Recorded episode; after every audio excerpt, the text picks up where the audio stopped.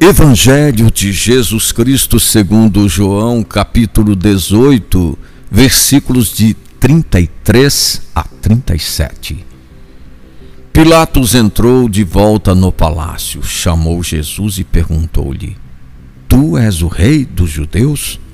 Jesus respondeu: Estás dizendo isto por ti mesmo ou outros te disseram isso de mim? Pilatos respondeu: Acaso sou eu judeu?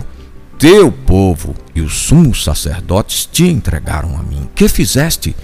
Jesus respondeu: O meu reino não é deste mundo. Se o meu reino fosse deste mundo, os meus guardas lutariam para que eu não fosse entregue aos judeus.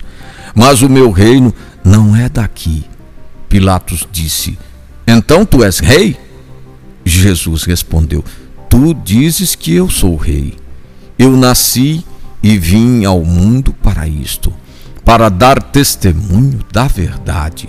Todo aquele que é da verdade, escuta a minha voz. O último domingo do ano litúrgico proclama Jesus Cristo, Rei do universo. O próprio Jesus, diante de Pilatos, confirma sua realeza. Ele fundamenta sua realeza na verdade e no serviço, um reino de amor, justiça e paz. Esse reino nos compromete, como discípulos missionários, encarregados de levar a boa nova até os confins do mundo, a todos os povos e em todos os tempos.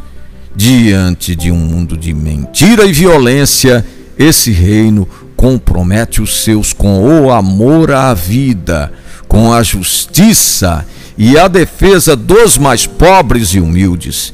Ele é um rei diferente. Nasceu numa gruta, foi o pregador dos caminhos e foi sepultado num túmulo emprestado.